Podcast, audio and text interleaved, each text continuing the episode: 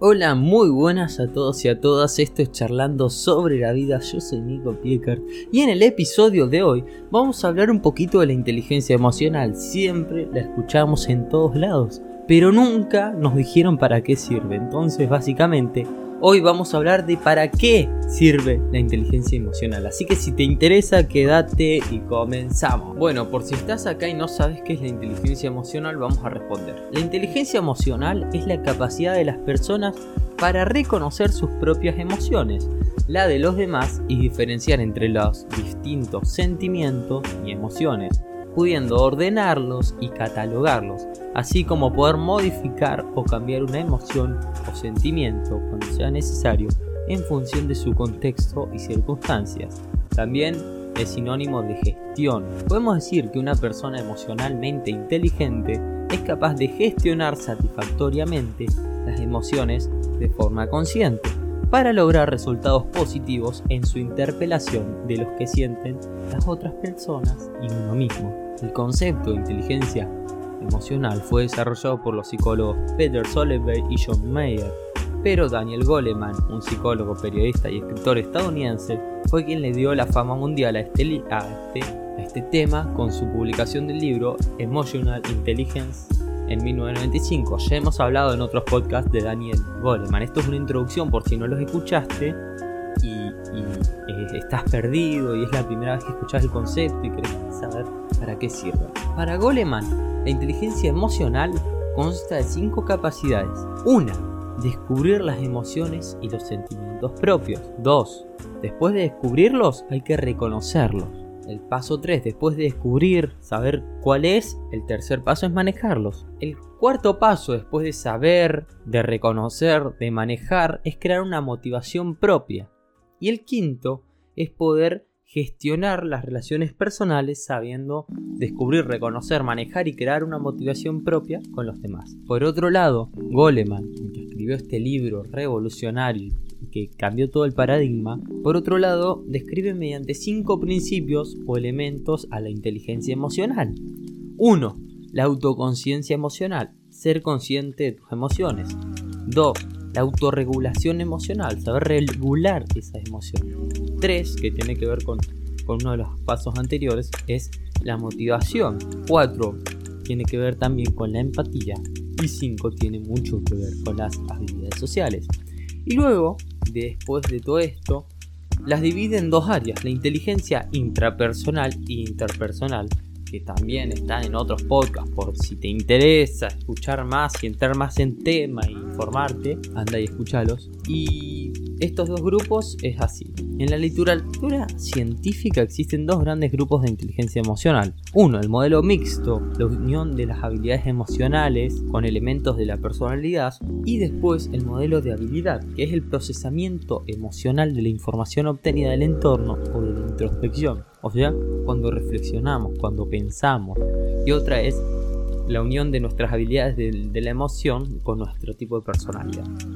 Pero ahora vamos a lo importante y el podcast es corto porque somos concretos. ¿Para qué sirve? Las personas que cuentan con alta inteligencia emocional consiguen establecer unas relaciones más positivas y enriquecidas en su vida. Son personas que crean empatía y con quien se gusta estar. Con su fama, el concepto de inteligencia emocional motivó la aparición de numerosos tests diseñados para saber y comparar la inteligencia emocional entre personas, aunque la mayoría de estas herramientas de evaluación no cuentan con una aprobación científica. La inteligencia emocional desempeña un papel fundamental en el éxito o en el fracaso de todo tipo de relaciones humanas, desde las amistades, las sentimentales y familiares hasta los vínculos laborales.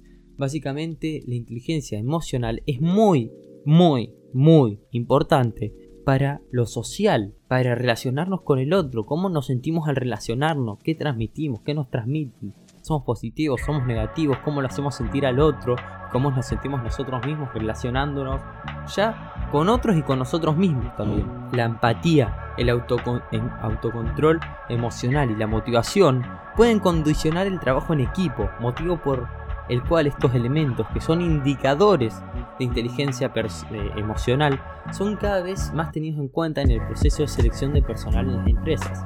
Una persona que tiene empatía, que se pone los zapatos del otro. Una persona que puede controlar sus emociones y, y ponerle cuando se enoja no golpea todo, no grita, no trata mal. Una persona que se puede automotivar para hacer ejercicio todos los días, o para leer todos los días, o para grabar podcast, o para todo, es una persona, o son indicadores de que esa persona tiene un cierto porcentaje de una inteligencia emocional.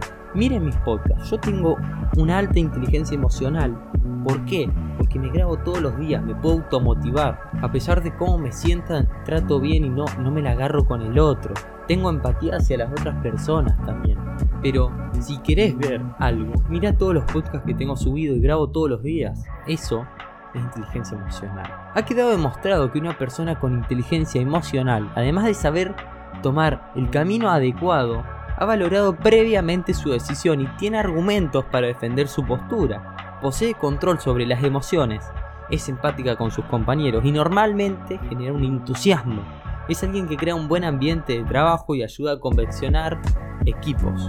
Hoy en día la inteligencia emocional es un valor muy tenido en cuenta en la selección de candidatos en procesos de selección personal. Esto pasa mucho. Ya no importa tanto los conocimientos, sí importa, pero la inteligencia emocional va más allá, porque mejora considerablemente los beneficios de una empresa y el bienestar de los empleados. ¿Cómo se adquiere esta inteligencia emocional? Se cree que la inteligencia emocional es una habilidad la que todos disponemos, pero que no se muestra sino se entrena. Por otro lado, hay personas que por diversos motivos la tienen mucho más desarrolladas que otros que son la media de la población. Influye muchísimo la educación que ha tenido la persona y esto es muy importante, su nivel de autoestima. Por suerte hay ejercicios para desarrollar la inteligencia emocional y quienes los ponen en práctica muestran signos de madurez en la mayoría de los aspectos de su vida.